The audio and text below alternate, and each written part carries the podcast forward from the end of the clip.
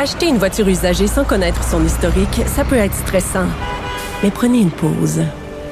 Et procurez-vous un rapport d'historique de véhicule Carfax Canada pour vous éviter du stress inutile. Carfax Canada. Achetez l'esprit tranquille.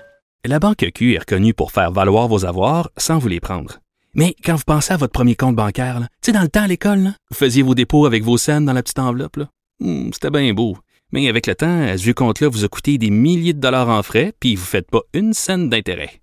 Avec la banque Q, vous obtenez des intérêts élevés et aucun frais sur vos services bancaires courants. Autrement dit, ça fait pas mal plus de scènes dans votre enveloppe, ça. Banque Q, faites valoir vos avoirs. Visitez banqueq.ca pour en savoir plus. Pour savoir ce qu'il y a à comprendre, Mario Dumont. La ville de Montréal, donc, qui a présenté son budget, euh, fait sursauter des hausses de taxes de 4,1% On comprend qu'on est dans des années d'inflation. L'inflation est plus aux alentours de 6-7 ces temps-ci, donc la hausse de taxes de ce point de vue-là est en bas de l'inflation.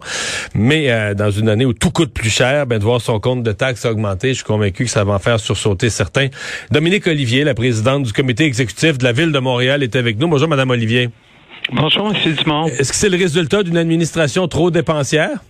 Ah, pas du tout. Notre administration est excessivement responsable et je pense que le budget qu'on présente cette année, c'est non seulement un budget responsable, mais c'est aussi un budget qui est connecté aux aspirations des Montréalais.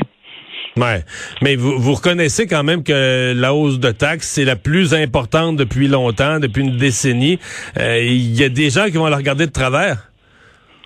Ben, je, je vous comprends tout à fait et euh, je pense que c'est important de dire que ça a été euh, une de nos préoccupations. Ça fait des mois que les gens me cuisinent, les journalistes comme vous, pour que je donne un taux. Puis chaque fois, je disais, ce serait irresponsable de notre part de donner un taux parce que on vit une situation qui est unique. Depuis 40 ans, on n'a pas vu des taux d'inflation qui ressemblaient à ce qu'on vit aujourd'hui.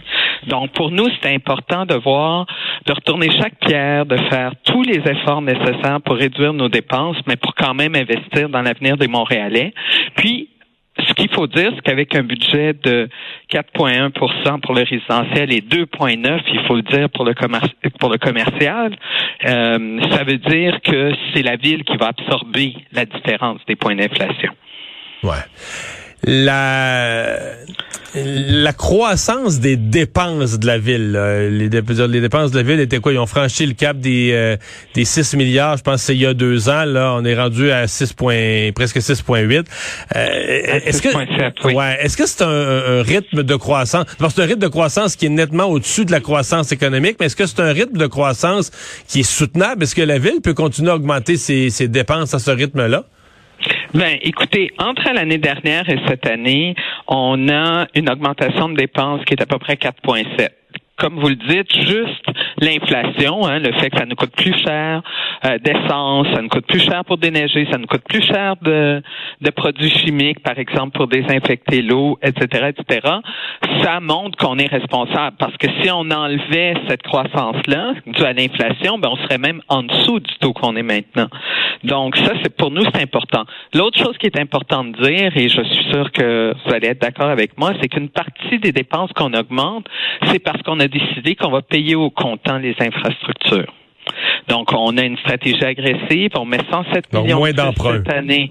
Donc, moins d'emprunt. Puis vous êtes d'accord avec moi que dans un dans un cas où on ne connaît pas les taux euh, d'intérêt, c'est une bonne c'est une bonne stratégie. Je regarde ça juste cette année, ça nous a fait sauver quand même 50 millions euh, l'année dernière, entre l'année dernière. Contre, la hausse de la taux, euh, la ville de Montréal, puis ça, ça, ça pas juste de votre administration, c'est des emprunts sur des années, mais les paiements d'intérêt sur la dette, là, juste, les nouveaux paiements d'intérêt sur la dette cette année, euh, ça vient grever votre budget. L'augmentation des taux d'intérêt, euh, ça vous coûte, ça vous coûte cher, là. Absolument. C'est pour ça que nous, on veut.